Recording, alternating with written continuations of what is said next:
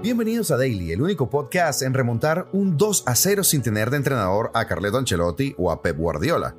El episodio de hoy, ni último ni baile. Comenzamos.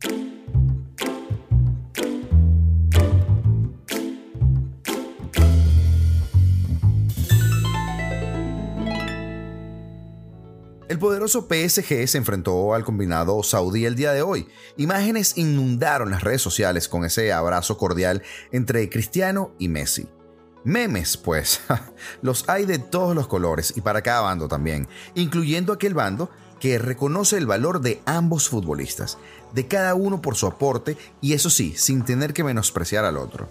5 a 4 fue el resultado final con victoria del PSG, en donde, como si fuera un guion, a los 3 minutos Messi la mandó a guardar, pero Cristiano clavó dos y así respondía. Y de baile, muy, muy poco. Yo creo que todos pensaban que el PSG le iba a pasar por encima al combinado saudí y terminó bien ajustadillo el resultado. Desde primeras horas de la tarde ya se había confirmado la titularidad de ambos jugadores en un encuentro cuyo principal aliciente, más allá de los 15 millonazos que se embolsó el PSG por viajar a Arabia Saudita, era el supuesto último baile de los más grandes que jamás se hayan visto en un terreno de juego en un mismo tiempo. Y digo supuesto porque de verdad, yo me niego a creer que no los vuelva a ver jugar juntos en un campo. Eso tiene que volver a pasar, de verdad. Tiene que pasar y creo que pasará. Y lo digo no solo desde la perspectiva personal, lo digo con una visión de marketing, lo digo con una visión de negocios, incluso desde la inteligencia emocional. Pero bueno, al final nadie sabe, la vida es como es y para saber si fue el último baile realmente, solo el tiempo lo dirá. Lo que sí creo es que hay muchos uh, o muchas aristas que van a querer que ambos coincidan nuevamente. Es que de verdad es un negocio, de hecho. O sea, solamente desde el punto de vista económico es un negocio. Y esperamos que eso sea así. Eso sí, que sea un último baile como jugadores de fútbol activo y no en un solteros contra casados o en el clásico de los veteranos de tercera edad. En el episodio de ayer comentábamos que Arabia Saudita está bailando muy muy fino, tal y como lo hizo Qatar para llevarse la sede del Mundial 2030. Y ya veremos si aquí también huele a guardado esto, porque los escándalos de corrupción para que Qatar 2022 sucediera siguen haciendo eco. Por mucho que queramos ver para otro lado, eso está allí.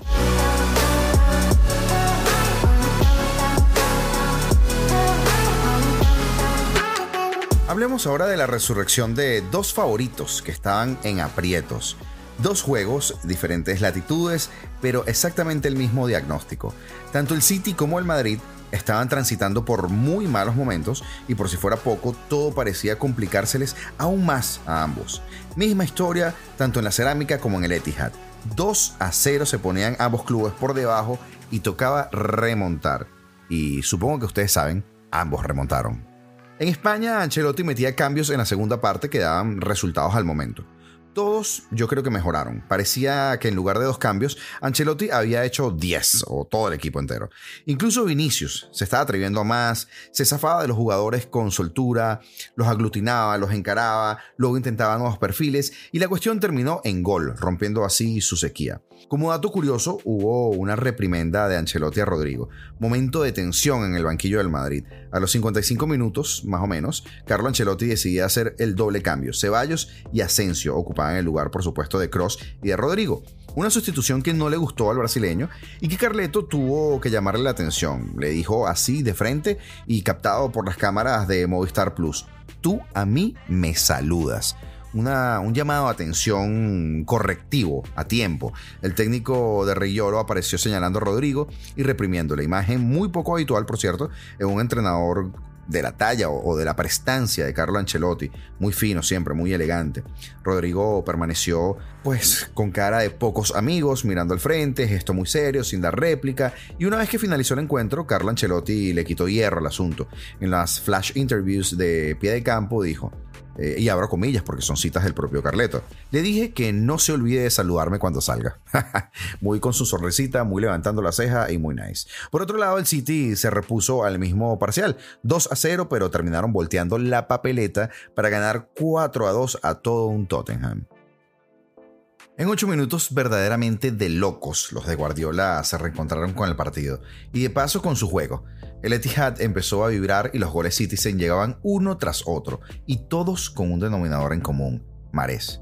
El argelino, que a veces es muy frío, salió al terreno de juego pero endemoniado.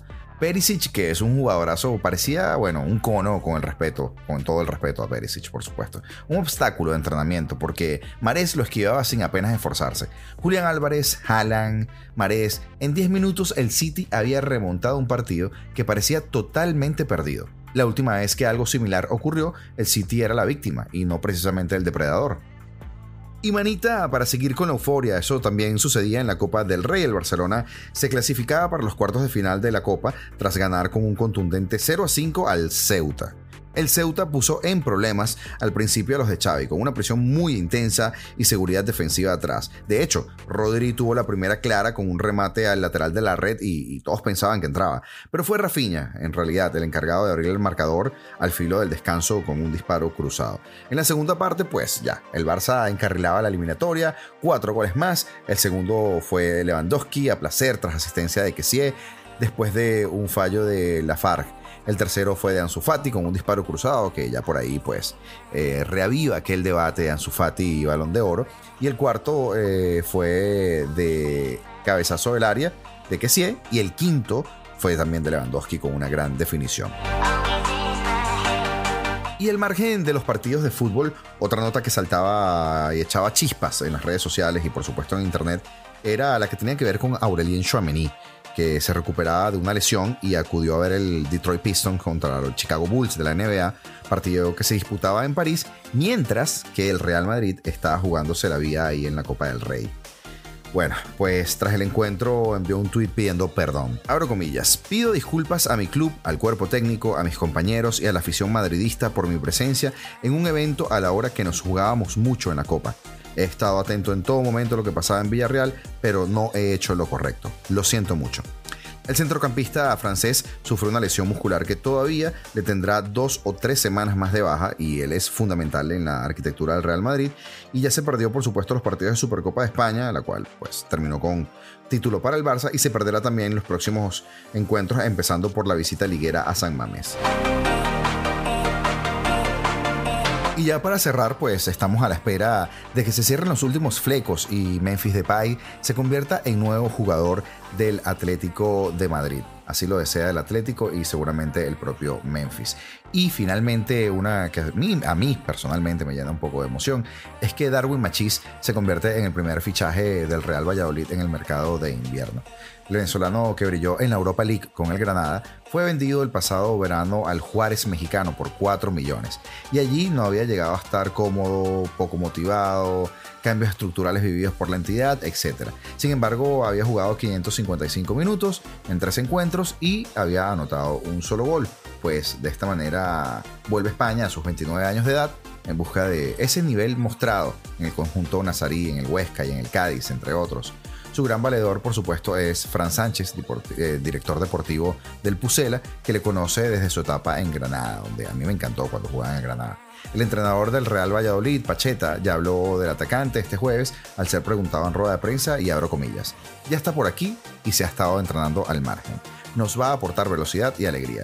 Puede jugar en varias posiciones y esperemos que nos ayude mucho. Una vez arreglen los papeles y se confirme su fichaje, podrá ir convocado ya para el partido del sábado ante el Atlético de Madrid. Y hasta aquí llegamos con Daily. Espero que este episodio haya sido de tu agrado, que este por supuesto no sea tu último baile, ni el de nosotros. Y que nos veamos mañana o nos escuchemos mañana. Todo depende. Si nos escuchas en Spotify, si nos escuchas en Apple Music o si te conectas a través de YouTube, donde también estamos colgando este podcast. Recuerda seguirnos en nuestras redes sociales y apoyarnos con algún comentario, con un like, esta información, compartiendo este espacio y pues no tenemos más que agradecerte y recordarte que si eres amante del fútbol al igual que nosotros, estás en el lugar correcto.